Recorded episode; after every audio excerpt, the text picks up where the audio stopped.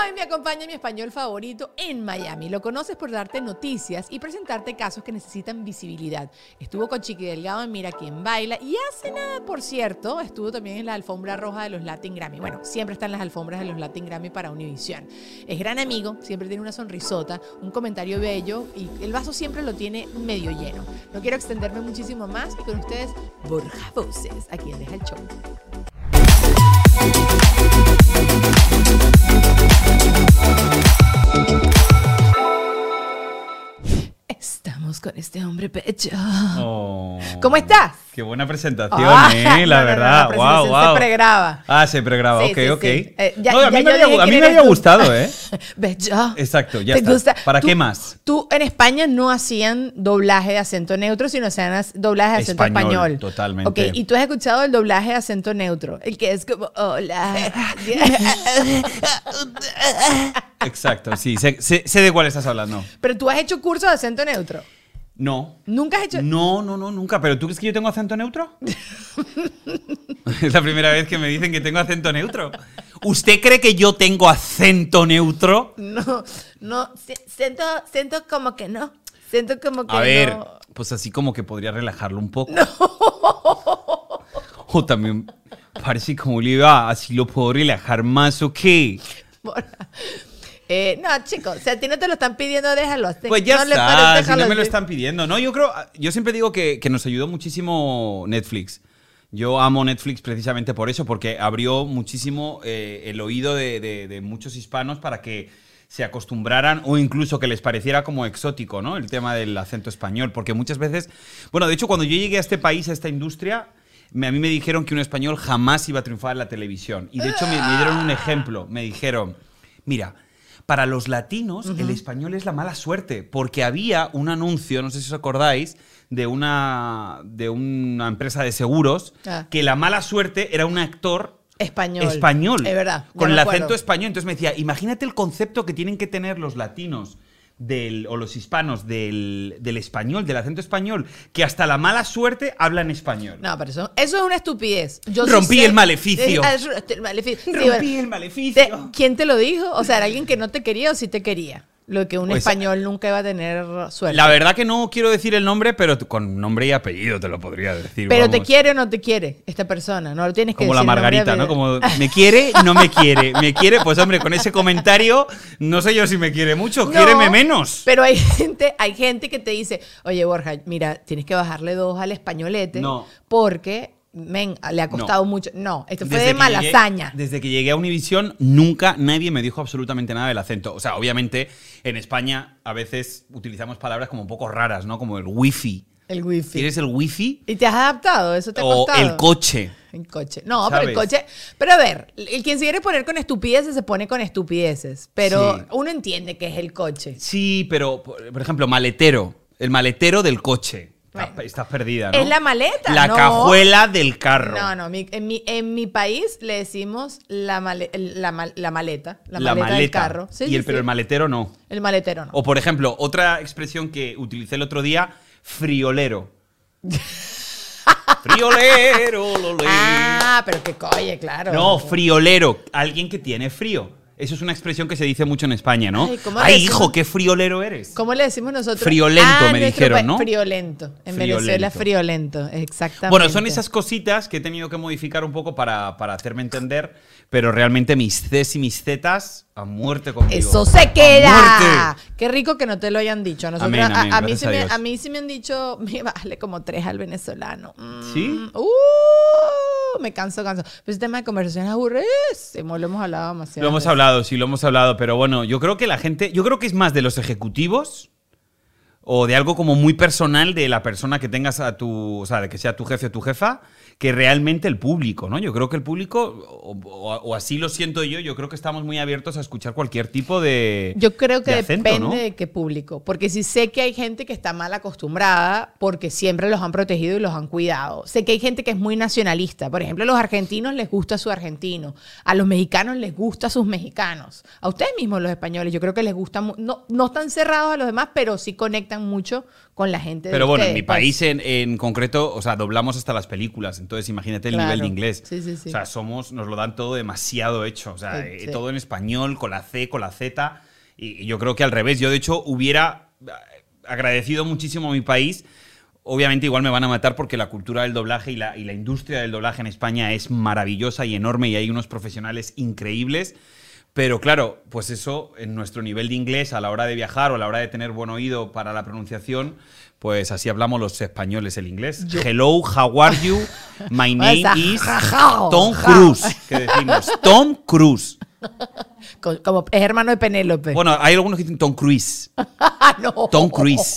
Sí, o por ejemplo, Ok. Nike. ¿no? Cuando viniste Las acá Nike. A Nike, nosotros somos Nike. Nike también. también. no decimos No Nike. Nike. No, that's americano. Ok, ok. Bueno, ok. para mí fue un shock cultural la primera vez que yo fui a Argentina que le decían Pantene. Y yo, ay, qué horrible, qué niche, qué tacky ¿Pantene qué? El shampoo Pantene. Ah, mira. ¿Tú cómo qué le dices? Pantene de toda la vida. Pantene. Pantene. Tú no dices la última E. No. Nosotros sí decimos Pantene. Me gusta, me gusta Pantene. Dame tu pa- y Colgate. Colgate también, aquí cómo se dice. Colgate. Uh, pues claro, ahora entiendo por qué no me entienden cuando voy al Publix, al Publix y pido colgate, hija, de toda la vida. Bueno, mi mamá dice, voy al Publix. Y yo, Publix, ma. Sí, Publix. mis papás también que vinieron también dicen al Publix. Ah, Aquí en Miami todo el Que mundo viva la diversidad, que hable la gente como quiera. Para eso estamos, para entendernos y ya está. Exacto. Y, sí, que- y- y aparte que los latinos sí tenemos una cosa, un guaguancó que con las manitos y los gestos y la nos, cosa. nos entendemos. Y la trompita. Pero ¿sabes una cosa que me gusta mucho de Miami, por ejemplo, de la ciudad en la que vivimos? Que creo que es una mezcla eh, maravillosa de diferentes culturas y aprendes un montón. Porque aprendes cómo son los venezolanos, o aprendes los colombianos, los mexicanos, ¿no? Y eso yo creo que es algo que solamente te lo da el estar en una cultura que es ah, multicultural, en la que puedes aprender un montón de cosas de, de mucha gente. Nada choca. O sea, a mí Mm. no me importa, Daniel, vamos a comernos un sándwich cubano. Y yo, ok, es un sándwich de jamón con esto y con esto. No, o sea, como que no le doy mucha bola a tratar de entenderlo, sino que simplemente lo acepto y sí creo que es algo positivo aquí en Miami. Sí creo, y dime tú si no es así, que cuando te mudaste para acá, tú no te sentiste como que ahora somos todos igualitos, todos los que hablamos español acá. O sea, tú no sientes ahorita que sí, no sé, yo me gano un Oscar, que estamos súper próximos a que eso suceda Amén, amén. tú lo vas a sentir como tuyo. Bueno, claro, eres mi amigo, pero ok, ¿sabes? Como... Pero te he entendido lo que has querido decir. O sea, con la, con la, expli- en la explicación ya no aclares que oscurece. Gracias. En tu definición de lo que acabas de decir, totalmente de acuerdo. Y es algo que además también te das cuenta un poco de las culturas racistas, ¿no? O sea, yo creo que aunque queramos ser súper abiertos y súper open-minded, por ejemplo, en mi país, en España, pues tenemos una cultura racista. O sea, evidentemente el que habla español... eh, como mentalmente ya le vas a poner en una caja y al que hable cualquier otro tipo de español que no sea con acento español, ya como que hay gente que lo pone en otra caja, ¿no? Cuando llegas a, a un país como este, en el que todos somos inmigrantes y todos estamos en la, en la línea de fuego, como se puede decir, yo creo que ahí aprendes realmente lo que significa la palabra empatía. Sí. Y, y ahí es cuando yo la verdad me he vuelto súper crítico con un montón de amigos españoles, porque hay expresiones que quizá no seamos racistas, pero ya simplemente culturalmente la expresión ya aún así es racista, Choca, ¿no? Y es chocante.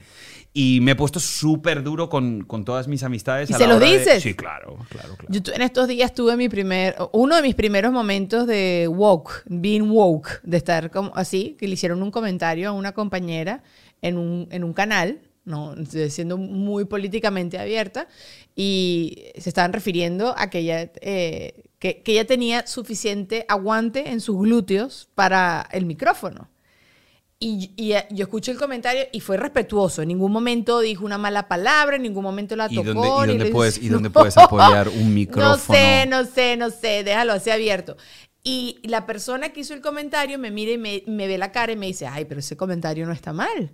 Y yo le digo, sí, sí está mal. Estás hablando de su parte privada, Total. que nadie quiere que esté hablando de sus Exacto. partes privadas, absolutamente nadie. Y lo está haciendo tú, una persona que además está cerca y tocando a esta persona. Ah, ¿le tocó encima? Bueno, porque te está poniendo el micrófono.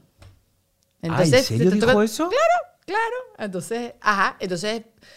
Ah, bueno, bueno. Fue un momento incómodo y ya yo sí ahorita no me quedo callada. No, no, no. Es que, aparte, eso es denunciable en cualquier organización de Claro. trabajo aquí en los Estados Unidos. Eso puede ser eh, pero, concebido pero como una agresión. En la cultura latina, eh, este tipo de comentarios es bromeando, es más bien estoy diciendo algo bonito, que tiene, que, que eres un- que eres sexy, que eres no sé qué. Sí, pero no es, no, no, no es la forma. No es la forma. No, no es la forma. Y es verdad que, que pasa mucho. Y yo creo que nosotros como comunicadores también tenemos que hacer ese trabajo. Obviamente hacemos el trabajo y después en casa la gente tiene que seguir trabajando en eso, pero es lo más importante para tener una sociedad abierta, eh, que Respetuosa, empatice, claro. que integre a todo el mundo. Y, Y- yo la verdad abogo siempre por eso. Yo, yo, yo sí ya estoy empezando a corregir la gente. amigos, ¡Eh, eh, eh, eh! Mira, no, hablemos de Navidad, A ya ver. que nos pusimos muy intensos. Y es Navidad, es celebración. Estaban burlándose acá de mí porque gente que me nos está escuchando nada más, estoy vestida muy poco navideña. Sí, la verdad has venido muy tropical.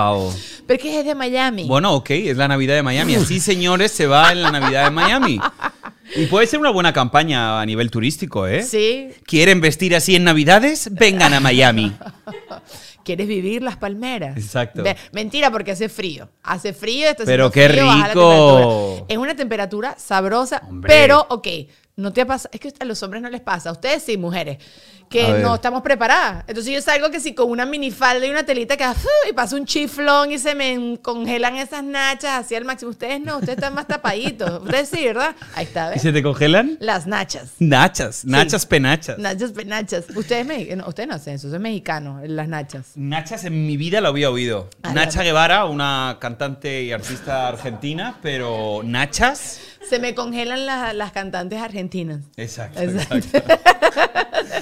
No, a mí me gusta mucho este tiempo, tengo que reconocerlo. Eh, a mí, que, por ejemplo, yo creo que cuando llegó. ¿La Navidad o la temperatura?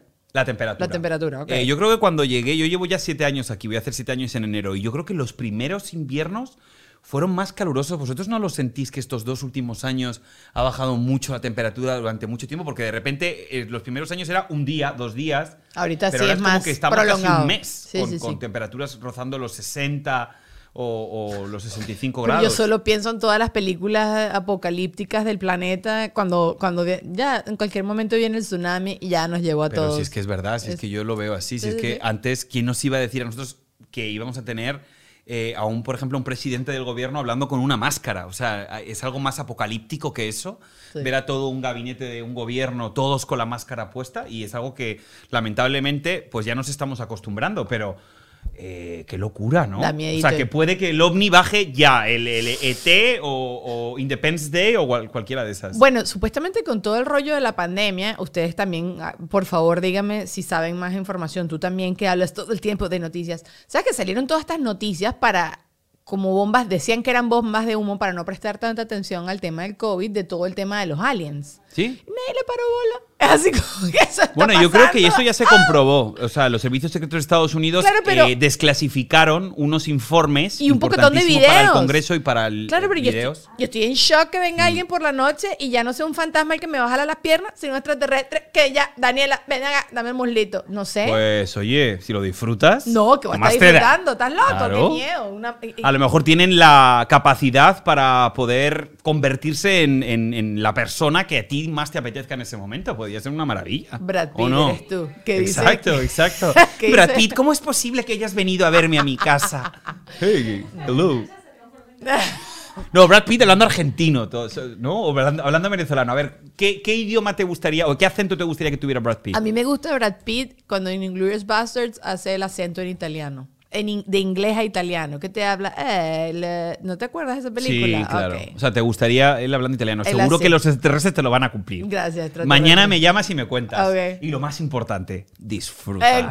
Yo me entregaré, pensaré, no, no, qué chimbo, porque pensaré en ti, pero no, en ese momento no debería estar No, no, no, en mejor ti. que no, la verdad. Vamos a, nos vamos a, a correr un tupido velo. ¿Cuál sería, exacto, imagínate que se te presenta un extraterrestre, ¿qué es lo primero que le preguntarías a un extraterrestre? Tú que eres tan entrevistador y preguntón, igual es de muy buena que pregunta esa. Eh, que me hablen de su cultura, de su, vili- de su civilización, de...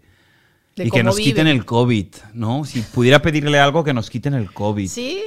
Sí, ¿Te ahora con las nuevas una- variantes, con todo esto es una locura, Ay, señores. sí, sí. No vamos a acabar nunca. Estoy un poco aburrida yo también, Sí. estoy un poco harta. Pero ¿sabes cuál es el problema? O sea, esta, esta nueva variante que nos está jorobando a todos la existencia se da en Sudáfrica, eh, que tienen un 30% de Vacunación. tasa de vacunación. Y ese es el problema. cuantas más personas haya sin vacunar, ya no es una cuestión de, no, pero a mí, a mí me dio y no me pasó nada, yo no me voy a vacunar. El problema es que el virus va saltando de un organismo a otro. Entonces, si no tiene una pared, Ahí es que es cuando la muta. vacuna, es Sí, sí, sí. cuando comienza a mutar porque tiene mucha fuerza. Entonces, infecta a los organismos y tiene poder para multiplicarse y para reproducirse. Esa es otra de las razones por las cuales todos, con un ejercicio de solidaridad y de empatía con la comunidad, tenemos que vacunarnos. Sí, seguro te van a hacer claro que, se está, que te estás riendo. Sí, sí. Acento, COVID. Yo creo que eso es lo bueno, que aquí se habla un poquito de todo, familia. Claro, a ver, eh, son cosas de la vida real. Yo quisiera mucho que la gente te hiciera caso con el tema de las vacunas, pero tengo hasta gente conocida que no se quiere vacunar, que no tiene ningún, la más mínima intención. Y no quiero entrar en detalles. Sí, no vamos a entrar en detalles porque eso es un tema súper controversial. Pero que si la gente cuando te dice a ti, no, yo no me vacuno, yo no me quiero vacunar, yo no creo en vacunas, yo no creo en eso, ¿tú qué haces? Yo ya no digo nada. ¿Te quedas callado? No, yo ya he pasado, he tenido dos fases, ¿no? La fase de la rebeldía, la ajá. fase del convencimiento, de no, yo soy presentador de noticias, te voy a explicar con datos eh, concretos el por qué tienes que vacunarte. Y a la gente le da igual. O sea, el que no se vacuna, por mucho que tú le pongas un papel aquí, va a pensar que el papel está trucado o que. Que las noticias ha- están manipuladas. Exacto, que está Sí, todo sí, sí. manipulado, que ha Sí, venido sí, sí. alguien y con un, con un corrector ha, ha quitado la, la- la marca y ha puesto otro dato. No yo en eso ya nunca. no, no me meto. Entonces, cuando alguien me dice no estoy vacunado, pues eh, yo ya hago mi ejercicio mental y digo, esta persona no está vacunada y ya le organizo en un- en mentalmente en, en- Un poco. en un rincón. Un No. rincón que puede ser protagónico, ¿eh? No, No, estoy, no. no estoy diciendo que lo. No que lo estamos aparte, poniendo ¿eh? ninguna etiqueta, No, no, no, no, exacto, no. exacto. No, y aparte he aprendido mucho también del ejercicio de tolerancia. Mm. O sea, también he, he aprendido mucho eh, a respetar. Eh, yo soy un totalmente partidario de la vacuna, creo que es fundamental e importantísimo. Sé que en otros momentos, en otras ocasiones, creo que podría ser cuestionable el tema de la vacuna, pero ante una pandemia mundial, algo a lo que no nos habíamos enfrentado en nuestra generación, eh, la última generación que se enfrentó fue la gripe española, ¿no? Eh, así como a gran escala, yo creo que ante situaciones extraordinarias, medidas extraordinarias. Y esa es la medida extraordinaria, ¿no? Que todo el mundo se vacune. Pero prometo al que esté viendo este podcast que, de verdad, si ustedes no se quieren vacunar, pues no se vacunen. Se están muriendo aquí de la tos. Estamos hablando de la Ah, ¿Pero pandemia. qué pasa? ¿Qué pasa? ¿Que vosotras no estáis vacunadas? No, pero ok, yo te voy a decir algo, porque tú Voy a hablas hacer un de ejercicio de tolerancia, ¿ok? Con vosotras. Pues voy a comenzar en este momento.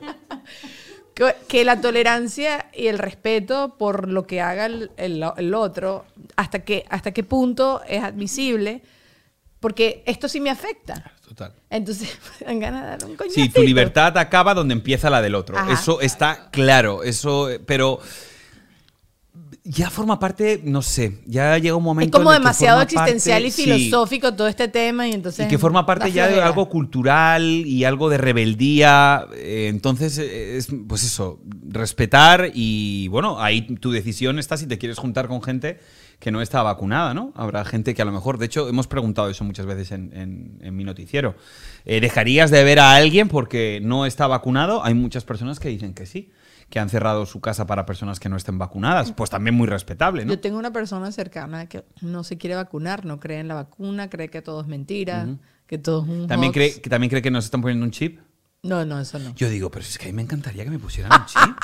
si es que en el fondo, La base de tu o sea, dime tú que puedas tener aquí o que, o que te puedan controlar y que te puedan decir, pues mira, mm, ah, pues tienes una pequeña dolencia, ¿eh? Sin ir al médico y que te lo receten online y que te pongan... No, vale, a mí me Borja. encantaría eso. Yo, sí. ¿Qué? yo abogo por eso. No, no, Sí. a mí que no me ponga ningún... Por la no tecnología. ningún- yo como el que nada teme, sí. nada debe. Es verdad, pero yo no quiero ningún chip. Y tampoco no creo que me esté poniendo ningún chip, pero no me esté poniendo. me- ¿Sabes para qué creo que sí es inteligente los chips? ¿Sabes que tengo un amigo que se le escapó el hijo de la casa? Un, eh, un niñito dejó la puerta, el, el niñito aprendió a abrir ¿Adolescente la puerta. Un niñito que tiene, es- tiene síndrome de Down. Ah, Entonces abrió la puerta y se escapó. Y se escapó y estaba en medio de la autopista, pero te estoy diciendo así. Ahí yo sí te digo, así sea un reloj con GPS, ¿sabes? Un Claro, reloj para tú sí. ubicar, para los bebés, ¿sabes? Que los bebés a cada rato se andan, se andan echando unos paseos, se te pierden dos segundos, para los, como los perros, ¿sabes? O para, para los ubicar a la gente. también, sin duda, Claro, porque claro, mira, mira la cantidad de, de- de historias que reportamos de que, que algunos tienen final feliz, pero otros lamentablemente Eso. no, y es un dolor terrible, ¿no? Bueno, la para eso, para eso sí te digo como Find My Phone. Eso sí voy demasiado Sí. pendiente. Pero todavía el chip para que me estén mandando la receta, creo que me lo pueden A hacer por mí no me importa. lo- A lo mí no me importa. No me Yo la verdad, No me importa, me importa, me importa, me importa, me importa. Ven acá, hablemos de cosas felices. ¿Qué A vas a hacer estas navidades? En dos días, tres días, un día, dos. Pues me voy. Te vas. Me voy. Está- estás seguramente ya en España. No, no me voy a España, me voy a ir, cariño, a la República Dominicana. ¿Qué es esto? ¿Qué es lo que? ¿Qué es lo que? Ah, pues está bien. Ah, pues puro plátano. Pues está bien. plátano- ¿Cómo que? Mofongo. Me encanta República Dominicana y No, casualmente. mofongo Puerto Rico. Ay, bueno, no importa. Mofongo Puerto Rico, Igualito, sí. igualito hay una versión del mofongo en República Seguro, Dominicana. seguro. Porque hay una versión del mofongo en Venezuela. Así que Pues seguro que hay de- mofongo ajá, dominicano, que nos escriban lados. y nos lo digan. Eso, ajá. Eh, me voy a República Dominicana porque mis padres han cumplido este año 50 años de casados. ¿Dónde está los, la, la- la- la música, el aplauso, el... Pero, y yo y aquí extiendo esto, ¿no? 50 50 años. Pero es que yo no me calo a mi mamá 50. No, mentira, sí se me la calo. Imagínate. A mi mamá sí. 50 años. Yo ya no llego, yo lo tengo clarísimo que yo... Ah, bueno, no es que ahorita, ahorita ya no nos casamos a la edad que se casaban antes para llegar a los 50 años de casados. Y hoy en día la gente no hace el esfuerzo para tampoco llegar a los 50. Hoy en día creo que la gente el- el tre- al año 30 ya te estás medio peleando o estás teniendo una crisis o qué sé yo. Ah, ya, mire ya, está aquí duro, Es chao que, pescado. eso, es que eso abrimos un melón, Dani. Si quieres Abramos que el ese melón, tema. abramos si el que melón. toquemos ese tema, es un tema bastante peleagudo, ¿no? Yo creo que, que la sociedad ha cambiado mucho también. Y te voy a decir algo, y voy a romper una lanza a favor de nuestra generación, ¿no? Yo creo que es verdad, tienes toda la razón, tenemos mucha menos paciencia, eh, siempre buscamos la salida de, ah, pues ya, se acabó, terminó. Pero ojo, porque... No, pero estamos dando prioridad a nuestra felicidad, que antes la gente doblegaba mucho su felicidad para estar forzado en una Exacto, relación. ahí voy. Yo creo que muchas parejas, ¿no? Que han estado, a lo mejor, no es el caso de mis padres. Eso es lo que iba a decir. Yo Exacto. escucho, su papá se está Porque escuchando cualquiera que me escuche dirá, o sea, que tu padre es tela, ¿no? No, la verdad, mis padres son divinos y se llevan muy bien, discuten como toda la relación. Imagínate aguantarse a una persona todo el tiempo, pero sobre todo prima el amor y eso es maravilloso. Pero creo que también muchas, en muchas ocasiones muchas familias han tenido que soportar cualquier tipo de trato, de maltrato, de vejación eh, por parte de, de- de la pareja, ¿no? Eh, y los hijos han tenido que presenciarlo por el miedo al que dirán, a separarse, no, porque yo me casé. Tema monetario. Eh, claro, independencia económica también. sí, sí, sí. Entonces yo creo que eso es una cosa buena. Como todos los cambios, pues siempre traen la parte positiva y la parte negativa. Yo lo que tengo muy claro es que o aportas o apartas. Ah, o ah, ahí está la puerta. Suerte ahí. ¿Tú, ¿Ustedes conocen? ¿Conocen gente que esté en relaciones infelices? A propósito, o sea, ¿saben que no deberían estar en esa relación? Uh. ¿Sí? Pero ok, no el tóxico, porque lo amo, lo amo demasiado, pero me pega, pero lo amo demasiado. Entonces, ¿sabes? Aguant no, te digo por una de estas razones que lo tienes súper claro. Como que yo me tengo que salir de esta relación, pero no me salgo por inestabilidad económica, no me salgo por Sí, los niños. Sí, es- y es muy triste, ¿eh? O sea, lo, lo podemos tomar así un poco como trivializar un poco, pero realmente es muy triste el que haya personas que tengan una dependencia y que tengan que soportar cualquier tipo, ya no sea un maltrato físico, ¿no? Que eso sí que es muy grave, pero un maltrato psicológico que puede ser igual de grave o puede ser igual de perjudicial, ¿no? Yo creo que em, esperemos, ¿no? Yo creo que la evolución de las nuevas generaciones, donde la igualdad yo creo que está mucho más marcada, ¿no? En la sociedad.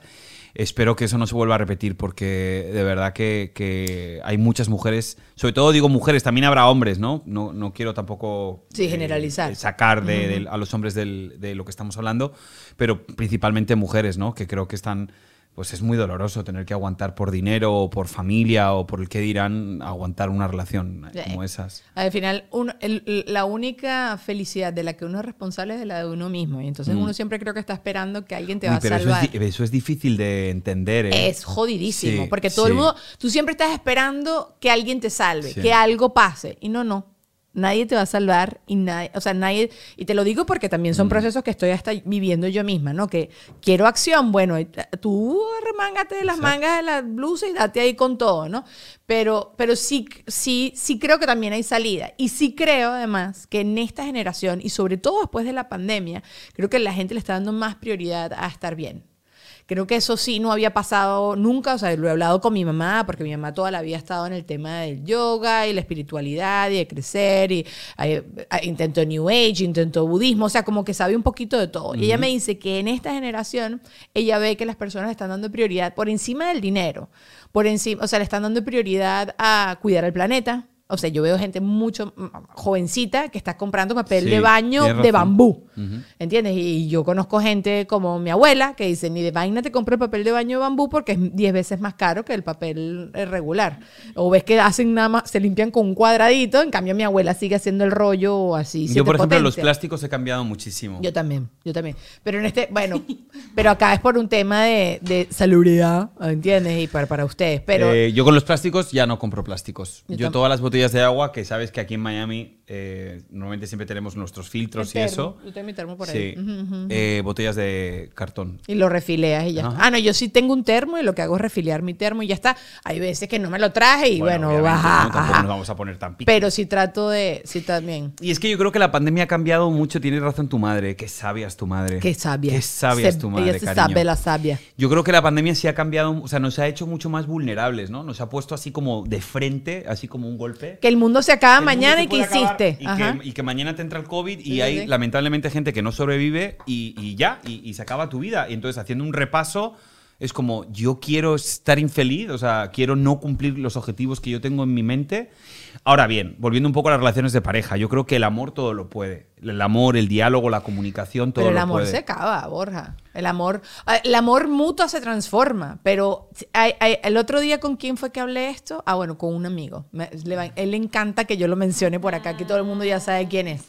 Pero él me estaba diciendo que, que mm, uno tiene que romper una relación justo en el momento ese en que estás a punto de odiar a esa otra persona. Como que ya estás tan harto y estás tan, Sí, que tan, del tan, amor al tan, odio hay un paso, dicen, ¿no? Es un paso. Mm. Pe- pero conozco muchas parejas que el momento, que no han sabido medir bien cuál es el momento este de la separación y estás tan harta de esta persona que terminas el divorcio, terminas la separación o la ruptura del, del noviazgo, lo que sea que tú tengas, odiándote. Mm. Y que uno tiene que aprender a medir justo cuándo va a pasar eso para que, que- sea... Es imposible, son demasiadas las- cosas, demasiada Lo de tarea las en esta relaciones vida. es complicadísimo. Sí, sí ¿eh? es, la verdad, sí tener una relación hoy en día es súper complicado porque entra en juego un poco también tu independencia, entra tu libertad, eh, entran tus gustos, tus aficiones. Y a medida que uno crece, Buah, peor. tú no tienes pareja ahora. No. Ok, a medida que has crecido, te has puesto más mañoso, eres más insoportable. Mucho más. o sea, Yo- mucho más. Yo de verdad que digo, pues es que, ¿quién me va a aguantar? No, Si es que Totalmente. ¿Quién me va a aguantar? Yo digo, o sea, yo te lo juro,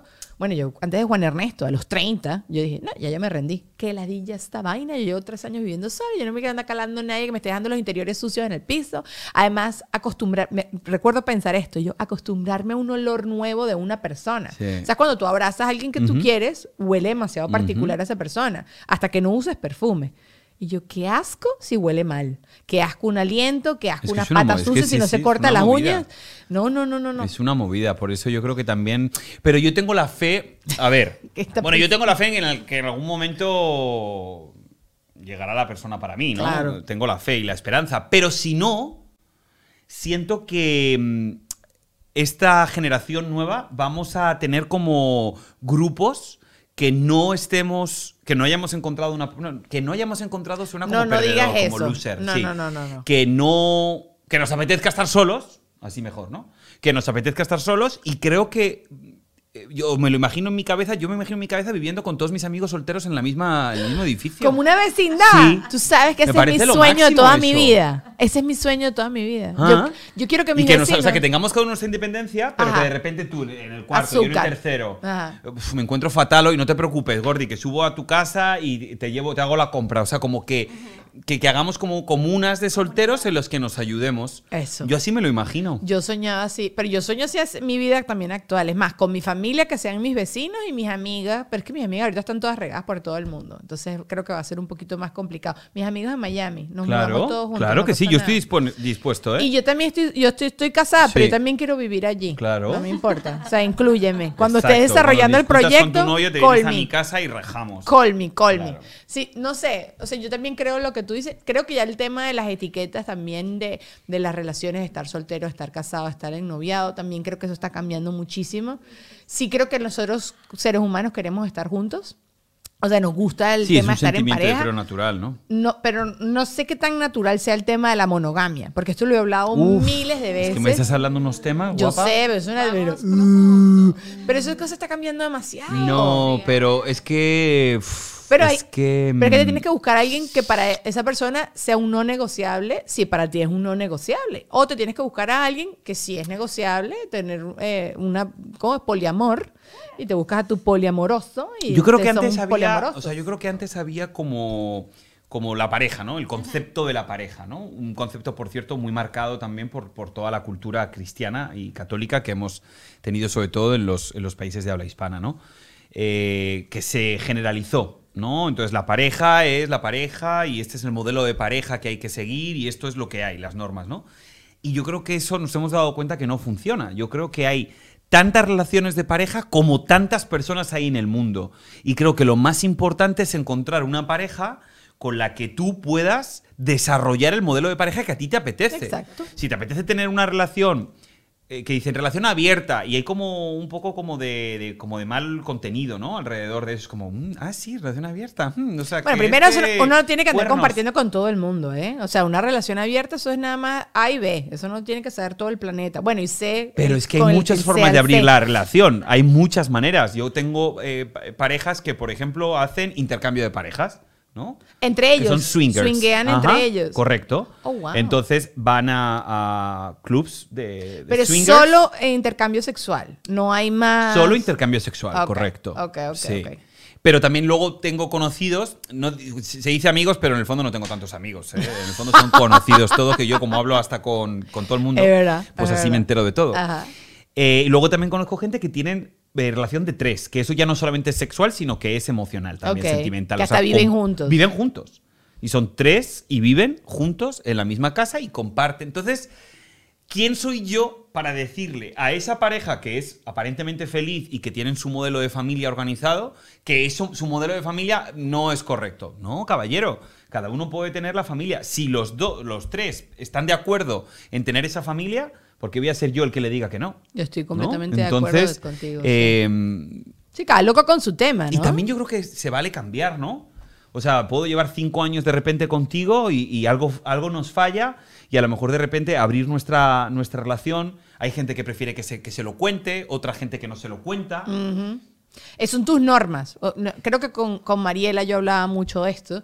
De que, bueno, no mucho. Hablé- habré hablado quizás en el podcast con Pollito Tropical y eso, y si uno estaba dispuesto o no. Pero creo que son las normas que tú te establezcas con tu pareja y es como tu Biblia, pues tu constitución. Yo me voy a guiar por esto y ya está. Y no sé qué. Pero sí creo que cada vez el mundo está muchísimo más abierto a eso y es tú tener en claro qué es lo que tú estás dispuesto o no estás dispuesto a negociar. Publicidad. Pu, pu, pu, pu, pu, pu, pu, pu. Sorry, pero hay que hacerlo. Quiero empezar agradeciéndoles a Whiplash, que esta gente a mí me ha ayudado, mira, hasta montar las arepas, las empanadas, absolutamente todo lo que tenga que ver con mi marca. Ellos han metido cuchara, me han asesorado, me han acompañado en todo este proceso. Hoy la tecnología es demasiado importante para nosotros lograr ventas y hace que a través de ella uno automatice cosas y todo vaya más fluido y tú puedes vender, contactar a la gente, a tu público, tener base de datos. Ellos hacen absolutamente todo, te automatizan todo y también te asesoran en cómo debería ser todo este proceso para que tú te puedas dedicar a lo que verdaderamente te interese y ellos se dediquen a todas estas cosas que uno no las entiende o no las quiere entender. Mejor escríbeles a su cuenta en Instagram, arroba wplash, o si no, contáctalos de cualquier otra manera. Yo te dejo allá abajo en la cajita de información todos los links para que los vayas y los fastidies y les preguntes todo, ¿ok? También quiero agradecerles a lo cantaron acá. Gravity. Miren, ellos tienen unas membresías fabulosas que te ayudan a tu bolsillo y que tú puedas disfrutar de todos estos espacios increíbles. Para ti, sobre todo que eres fotógrafo, puedes contar con acceso a la mayoría de los espacios donde puedes crear tus producciones, sesiones de fotografías, videos y todo lo que tú quieras. Y este mes en particular, en diciembre, tienes que aprovechar porque tienen un súper descuento para ti fotógrafo. Así que si estás en Miami o si planeas venir a Miami y quieres tomar fotografías, este es el lugar. O cualquier otra cosa. Ustedes escríbanlo porque uno siempre piensa, no, que yo lo hago en mi casa y no te queda igual. También quiero aprovechar para agradecerle a Ale Trémola, que Ale tiene una agencia fabulosa que se llama Glam PR Media. Me ha ayudado en todo. Hace nada estuve en los Latin Grammy y fue Alejandro que me fue medio por medio presentando con todo el mundo. Pero una agencia de PR es demasiado importante porque te genera nexos, vínculos con todo el mundo Alejandro tiene mucha, mucha experiencia en revistas, en televisión, en radio, en todo lo que te dé la gana. Él te puede ayudar, te puede asesorar y te puede conectar. Escríbele a su cuenta de Instagram, mándale un DM, arroba aletrémola y él te va a responder. Y por supuesto también ya quiero agradecerle a mi productora, Betsa, Oriana Marcano, que se sumó a este equipo, me ha ayudado, me ayuda a tener los invitados, tal cual como fue hoy con Juan Pablo, te conecta con las personas, te apaga fuegos, me escribe cositas que tengo que decir, me cuida que no se me esté saliendo las cuestiones en la pantalla, me cuida todo el mundo acá eh, para que no se me vean unas cuestiones que no estén, tú sabes, así que se puedan ver. Pero bueno, nada, también contáctenla si necesitan producción, ¿ok? Ahora sí, volvamos con Deja el Show. Da tu opinión, da tu opinión. No, A yo ver. solamente quería decir que, o sea, que hablaban de que las parejas cambian, pero es que el ser humano está en un constante Todo. cambio. Entonces, yo puedo querer algo hoy y no tiene que ser lo que voy a querer en un Totalmente. Sí. tiempo o en, o, o en, o en el Por eso cuando una pareja empiezas a salir con alguien te dice, tú eras otra persona hace tres años. Sí, huevón. Sí era. Fabuloso, Sí era. que te digan que has cambiado. Exacto, y el problema es las personas que no evolucionan a la vez, ¿no? que hay muchas relaciones de pareja que dices tú, pero si son, la- es la pareja perfecta, pero luego te metes un poco y te das cuenta de que quizá empezaron en la misma energía, pero después se fueron por caminos diferentes, Y es ¿no? normal, es y es totalmente súper normal, normal, y de hecho no hay que tener miedo a la ruptura. Yo siempre es una cosa que que es lo que digo, o aportas o apartas, y no pasa absolutamente nada, no, no tiene por qué ser tan dramático. Yo creo que Total. terminar una relación, por ejemplo, ¿no? de, de- de mucho tiempo es doloroso en el sentido del, del- del estar acostumbrado, ¿no? Eso, la rutina. La rutina, ¿no? Ya apego. sabes, la, la misma persona, exactamente, el apego. De hecho, hay un experimento buenísimo que, que, que vi una vez en YouTube, que era un filósofo japonés que hizo un experimento. Es un poco gross, pero, pero bueno, imaginaos heces, Ajá. ¿vale? En un, en un bote Ya estamos otra vez en el cerrado podcast. No sé en si un bote, otra vez, en ¿eh? un bote. Entonces eh, se lo puso durante un año ese bote en, en- su casa. Bueno, cuando terminó el experimento, él dijo que él extrañaba ese bote. O sea, ya se había acostumbrado a vivir con ese bote. Bueno, es que si uno no es capaz ni de botar la ropa Bueno. y la ropa está rota con huecos, descosida, manchada y tú, no, es que le tengo mucho cariño. Eso es terrible. Mi madre ha estado ahora y hemos hecho una limpia en el armario que tenía ropa desde mi comunión. Yo también. O sea, pero lo peor es que yo me he cambiado de país. O sea, es decir, Borja metió en la maleta ropa de su comunión, de los años de su comunión de verdad. O sea, camisetas de hace como 15 años. Y digo, pero mamá, es que me da pena. Me dice, ¿pero te la pones? Y yo digo, no, mamá, no me la pongo. Pues tírala. Es que uno necesita a alguien así radical. Pero Sí. bueno, sí, el tema de las relaciones siempre va a ser como algo súper largo. Pero a mí me gusta ahorita que, que sí está como pasando esto. Esto me lo dijo Juliet Lima. eh, ¿De Lima o Lima? No sé cómo es su apellido de verdad, ¿verdad? ¿Ustedes saben? ¿De Lima o Lima? Lima, Juliet Lima. Me lo dijo hace mucho tiempo y me, ella me dijo, y es verdad, que porque uno, por, cuando las relaciones se volvieron una cosa de aguante, Total. no, como que quieres llegar a los 50 años como llegó mis papás. No, ¿por qué tienes que andar aguantando? O sea, chévere si llegas a los 50 años con tus buenas, con tus, con tus altas y tus bajas. Pero ¿por qué tienes que forzarte a llegar a los 50 años? ¿Con quién estás compitiendo? Exacto. O sea, quedándote en una relación de que durar muchísimo tiempo hasta que la muerte los separe. No, No, tiene que ser hasta la muerte no, los separe. error, error, la error. iglesia tiene que cambiar eso a decir hasta que sean felices. Exacto. Hasta que sean felices y divórciese, porque si usted no es feliz, ¿para qué va? Tú solo tienes esta vida. No hace mucho murió Virgil Abloh, el, el diseñador Sí. que, que era la cabeza de. Off-White, de- ¿no? de Off- bueno, él creó, Off-White. pero él estaba a la cabeza de Louis. Vuitton. Ajá, de Louis Vuitton. Louis Vuitton. Eh, y este hombre, nadie se enteró, 41 años, nadie se enteró que se estaba muriendo de cáncer. Lo mismo que pasó con Chadwick Bo- Boseman, el de, el de Wakanda Forever, ¿cómo es? Black Panther. Nadie se entera que esta gente se está muriendo y es gente súper joven. Entonces, si tú no estás ahorita velando por tu felicidad, ¿cuándo? Y creo que esa perspectiva nos dio con la pandemia y que te tienen que pasar cosas súper graves para, Sí, para tú para darte despertar. cuenta de esto. Hace nada estuvo aquí Juan Pablo. Juan Pablo es un muchacho de 22 años, ahorita tiene 22 años, que en Venezuela perdió las Juan Pablo le conozco, le accidente. entrevisté para ¿Lo Primer? Impacto. Sí, Ah, sí, sí, lo bueno, entrevisté estuvo- cuando, cuando tuvo el accidente. Bueno, él, ah, está ahorita aquí en Miami. Sí, me contó. Y, y- y, eh, yo le decía, tú lo, que, o sea, dentro de tu tragedia tienes algo, un sil- silver lining, como le dicen en inglés, no sé cuál es la palabra en español, pero eh, lo- la- el no le puedes decir la parte positiva, pero el vaso medio lleno lo puedes ver, que tienes un constante recordatorio de que tu vida es totalmente frágil. Y eso me parece, eh, o sea, es horrible porque, bueno, per- perdió las dos, Las dios dos piernas, piernas, sí. por, por este que te estoy contando, pero es un constante recordatorio de que eso te puede pasar en cualquier momento y en vez de perder las dos piernas, pierdes la vida. No, en el caso de, de Juan Pablo, la verdad que es un chico al que yo admiro muchísimo desde el primer día que le entrevisté, que lo hice a través de, de videoconferencia porque él estaba Claro, en, en en Venezuela. Venezuela y yo estaba aquí en Miami. Y la verdad que es que son seres que te dan una lección realmente y, te hacen ver exactamente lo que dices, ¿no? O sea, estamos en este mundo de paso, no sabemos cuánto tiempo vamos a estar aquí, ni en las condiciones en las que vamos a estar aquí hoy, que estoy sano, que estoy bien y que puedo disfrutar plenamente de mis capacidades.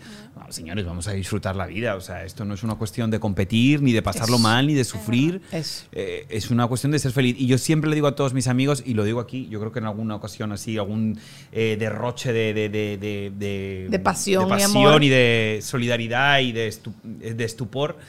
Eh, seguro que te lo he comentado. Yo si me muero hoy, todos mis amigos podéis decir que, que he sido feliz. O sea, he logrado eh, o estoy logrando mis metas, eh, intento ser mejor persona cada día, aprender todas las experiencias que me pasan. O sea, realmente yo puedo decir que pase lo que pase, estoy disfrutando mi tiempo aquí. Yo también creo que sí. O sea, a ver, hay días buenos, hay días ma- ma- mejores, hay días peores, todo lo que tú quieras, pero sí creo que en Pero términos también generales... es que según cómo se mire. Claro. Es que también es Todo es como. Es, que perspectiva. todo es la perspectiva. Es una cosa muy, muy loca, ¿no? Y sobre todo.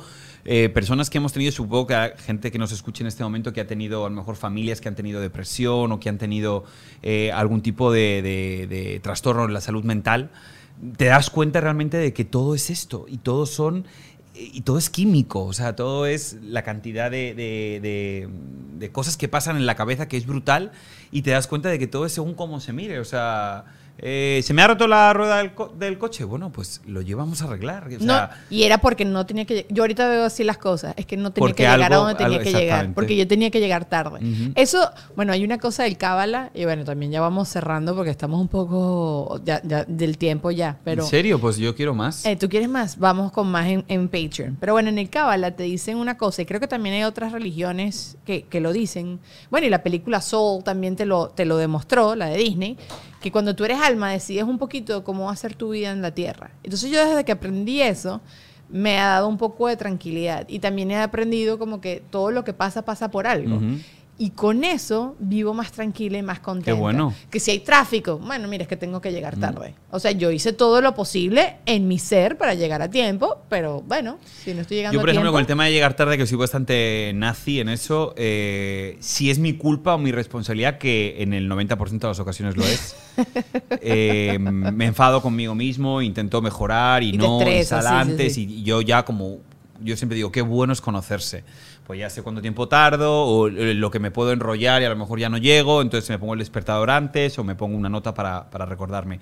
Pero cuando pasan cosas que no están en mi control, si te soy sincero, yo ya no me estreso. Ay, yo tampoco. Es la mejor He llegado a una edad en la que ya no me estreso e intento ser proactivo, porque al fin y al cabo, si por ejemplo, si pasa algo en el trabajo también, no solamente es mi problema, sino también es el problema del de audio o el problema de la directora que se está volviendo loca. Sí, es o, o sea, es- entonces, ¿qué más a toda esa gente, a todos mis compañeros, que darle además otro problema del presentador pesado que no para de quejarse, ¿no? Intento siempre como respirar y aunque me moleste, decir, bueno, ¿cómo podemos solucionarlo como equipo, no? Y eso yo creo que es algo que, que te da mucha paz y luego cuando acabas dices tú, mira, good for me. A mí yo sí también soy una ladillita con el tiempo, pero también llego con frecuencia tarde. Y no manejo todavía bien el tema de las distancias y Es el tiempo. verdad. Bueno, aquí llegué tarde, hoy llegué tarde. Es Yo cierto. tampoco las distancias. ¿Qué? Es cierto. No, ya va. La máxima que me pasó aquí. Yo A pensando cinco un día Dani. que estaba llegando a, a tiempo, o sea, antes de la pauta, y era que sí. No, ni era a las cuatro y media y yo no llegando casi a las No, no cinco y cuarto. La sección se llamaba a las 5, las 5 de Dani. Ajá. Yo lo agrego en el calendar, donde también está ella, y coloco a las 3 de la tarde la sección las 5 de Llegó Dani. a las Y cuatro y regresó media, A ¿no? las 5 de la tarde. ¡Hoy he llegado pronto! O sea, no es que llegó. Y todo tu equipo desesperado, hay que ver. Si no te No. conociera, cariña, como te conozco, no, que sé que eres... Ella me Una grande. bien. Exacto, ella me y- Ajá. las sí, 4 y 40. Yo voy perfecto. sí, O era no. antes. Y llegó aquí, o sea, Como primera vez que llegó temprano. Exacto, como póngame la alfombra roja, ¿ok? Que he llegado pronto. Pero bueno, no- pero, pero la intención es lo que... Exacto, mi amor. Exacto, la intención es lo Bueno, más importante. eh, quiero hacer contigo la sección. Hagamos, eh, hagamos secciones. Se llama cinco de googlea, Dani. no, googlea, googlea y deja el show, ¿no? Yo voy a googlearte a ti y Uf. quiero ver qué, qué es, qué es lo que la gente busca de ti. Borja Voces, age, Age. o sea, tu edad. 37 años. Correcto, eso es verdad. Es, es- ¿Por qué en los reality shows, pa- particularmente en... En los españoles, venga, No. va, tíranos. No, no, no. Aquí, eh, Ah. cuando gana Alejandra, ahorita estaba, ganó nuestra belleza latina y Alejandra. Y nuestra belleza latina 2021 es. Es- Eres. Eres, Eres- tú, Borja Voces. Eso lo hicimos ¿sabes? también, eso yo, yo lo aprendí en Mira quién baila, en la final de Mira quién baila. Bueno, no en la final, en todas las galas, ¿eh? Nos lo ponían los, los guionistas como, para hacer el. O, o yo he hecho una de, de es. Ajá, ajá, ajá. Es. Mira, aquí te Te pregunto. lo digo después de la pausa. Qué arrecherita. e irnos a publicidad. Te- Así es la televisión. Te familia. mato. No, mentira. Ah, mira, lo hemos puesto aquí, Ajá. perfecto. Ok, edad, ahí está. A y su novia, Borja Voces y su, bueno, su pareja, lo que sea. La Ahí pone ¿qué Borja la y su novia, seamos reales. Pone pareja, pone novia, pone nombre real. Ah, eso me encanta, nombre real. No me voy a cansar de, de- de- de seguir diciéndolo. Para cuanta más gente llegue, mejor. Mi primer nombre es Borja, sin la S. Mi segundo nombre, mi segundo apellido, perdón, mi primer apellido es Voces. Sí, Voces. O sea, su nombre y su apellido. Izaguirre. Di eh, Giacomo. Que es muy Ajá, bonito, por cierto. gracias, gracias. El mío es Voces. Mi padre se apellida Miguel Voces y. Qué buen apellido y para un Voces. locutor. Tú Muy haber fuerte, ¿verdad? Es divino. Tu apellido Tú sabes una, muy- una cosa muy curiosa cuando me acuerdo que hubo una feria esotérica en Madrid y entonces fuimos toda la familia. Yo tendría, pues yo qué sé, yo tendría como, para no mentir, como 12, 13 años, pero me acuerdo perfectamente, era en el centro comercial La Vaguada. Entonces eran como, mm, había como puestitos, ¿no? Donde la gente pues te leía un poco el tarot o te leía la, ma- la mano. Entonces mi madre salió súper, em, como muy en shock, porque dijo, ¿sabes lo que me ha dicho em, el futurólogo? O, o No sé, o el tarotista. El tarotista cuando vio tu fotografía sin conocerte de nada. Digo, ¿qué? Y me dice, que te ibas a ganar la, la vida con la garganta. Entonces, claro, yo con 14 años nunca lo pensé. Nunca lo pensé. Pero, claro, después con el tiempo dije. Creo que ¿qué todo el mundo ¿qué razón, pensó. ¿Qué razón tiene? ¿Qué razón tiene? Yo hubiese pensado otra que yo. Ah, bueno, ok. Pero le dije, a ver, mamá, ¿pero te dijo con la voz o con la garganta? Y me dijo, no, no, me dijo con la garganta. Dije, bueno, pues qué maravilla. Garganta profunda. No, mentira, nada de eso. Aquí te preguntaban también tu salario, que no lo vas a decir, pero me da demasiada Pues, risa lo que la gente. ¿ponen salario? Nunca Te lo había visto. ¿Es Borja Voces? Ya te voy a mostrar. ¿Es Borja Voces millionaire? Eso es mentira. It's coming, it's coming. Mira, real ¿Sabes que nunca- nun- Cantando. ¿Por qué? Porque por Operación Triunfo. Ah. Claro, la gente sí ha ha tenido curiosidad por verlo. Hijos. Pues me encantaría, pero no. A ver qué. qué- qué- Pero volviéndolo al tema del dinero, ¿sabes que el, el dinero es una de las cosas que menos me ha preocupado en, en mi carrera? Y por eso llega a ti. Y, y es verdad, este es un consejo, ¿eh? de verdad. No, no me. A ver, también es verdad, ¿eh? y perdón, pido muchas disculpas por lo que estoy diciendo, porque obviamente habrá personas que tengan que estar preocupadas, ¿no? Y mucha gente me está escuchando y esté pensando, claro, nos ha jorobado. Tú, que a lo mejor vienes de una familia de clase media, como es el caso, ¿no? Y nunca me ha faltado un plato de comida. Hay situaciones y situaciones. Claro. Pero cuando hablo del dinero, hablo de la obsesión por el dinero, sí, ¿no? sí. Esos compañeros que. bueno, iba a decir lamentablemente no. Tenemos, porque tampoco es lamentable, cada uno puede hacer lo que quiera. No, no, y no es algo que creo que hacen tampoco a propósito, ¿no? O sea, tú sin querer caes en ese ciclo Exacto. porque estás estresado. Por- o por educación también, o por algo que has, Claro, que has claro. vivido, o por, o por generaciones pasadas, Eso, o cosas eso. que llevamos arrastrando de generación en generación. Pero nunca me obsesionó como el ganar más. De hecho, la pregunta de cuánto ganas, que puede ser una conversación Eso. en cuanto ya tienes un poco más de confianza con alguien, mucha confianza, de repente más o menos, bueno, pero ¿en qué rango estás tú? Tal. Es un tema que nunca jamás yo quiero saber. O sea, si alguien está predispuesto a decírmelo, yo digo, no, no, ¿sabes qué? no me lo digas, porque quizá a lo mejor el, el saber que a lo mejor tú ganas cuatro veces más que yo haciendo la mitad de lo que yo hago, eh, me puede suponer realmente como un pensamiento de, wow. eh, que estoy haciendo ¿qué con mi estoy vida. haciendo mal. Bueno, cuando te enteras de lo que, hace, lo que hace la gente en OnlyFans, la cantidad de dinero que hace la gente en OnlyFans. o- o- o- ojo con esto, rompo una lanza a favor de la gente que tiene un OnlyFans. Yo, porque rompes una Porque, lanza. porque, o sea, quiero decir, me parece estupendo. Si no, no, e- o también, sea, pero te toma- sí. yo también me tomo fotos todo el tiempo. Lo que que Publícalas, estoy lucrando de los- esa manera. los reales, como No se suele tengo. decir, para publicarlo. Es que, No en serio, tengo. o sea, Pero tú yo... dijiste que ibas a abrir el OnlyFans de los pies. No, fo, asco, no. Uh.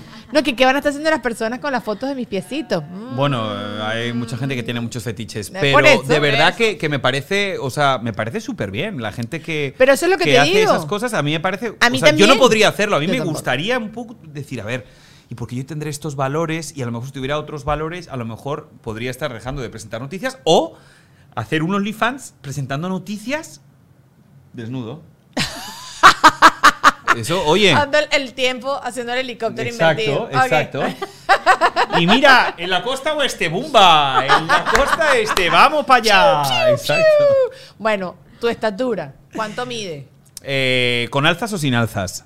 Como que, que- que son Aquí estamos a calzón quitado. Los ¿no? tacones. Exacto. Ajá. Hoy no he traído tacones, la verdad. ¿Por qué te pones el rellenito dentro Exacto, del zapato? correcto. Y no es sí, incomodísimo. Incomodísimo.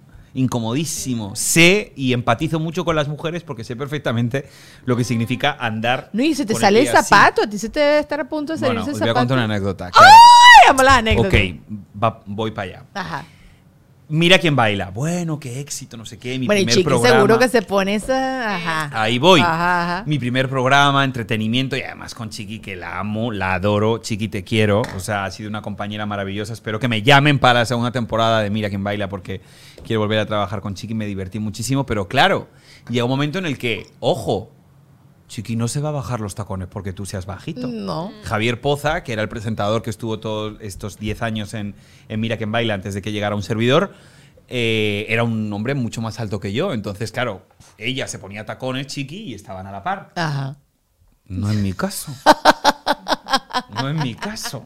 A mí me saca una cabeza, chiquinquica con tacones. sus tacones. Wow. Entonces, ¿qué tuve que hacer? Pues comprarme dos. Los Y corotinos. entonces me puse dos e iba literalmente con el, con el, con el tobillo, o sea, con, con el Talón. talón perdón, Completamente con el- fuera del zapato.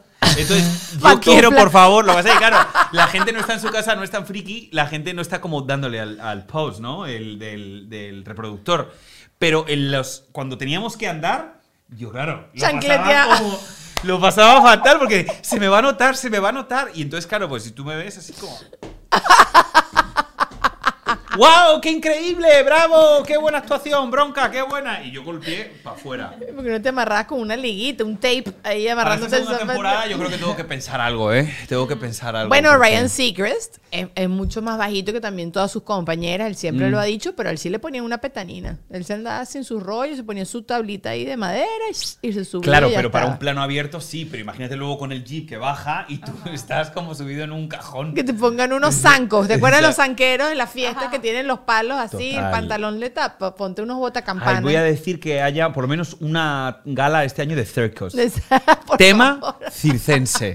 Y entonces yo voy a ser el de los. El de los Por lo menos ese día no lo usas El más. payaso de las salsas. Mira, ya se nos, ahorita sí se ¿Ya? nos acabó el ¿Sí? tiempo, ¿De ya, verdad? sí. Pero seguimos en Patreon. Tú relajado. What is that? Oh my God, you're gonna, es lo mismo. Es Ok. lo mismo, solo que hay gente que es más fiel que, Es un que perro Bueno, bueno, vamos a hacer una cosa. ¿Ah, es un OnlyFans? Sí. De podcast. Sí, sí, sí. Lo Ah, que pues yo quiero comisión, eh, guapa. En este capítulo.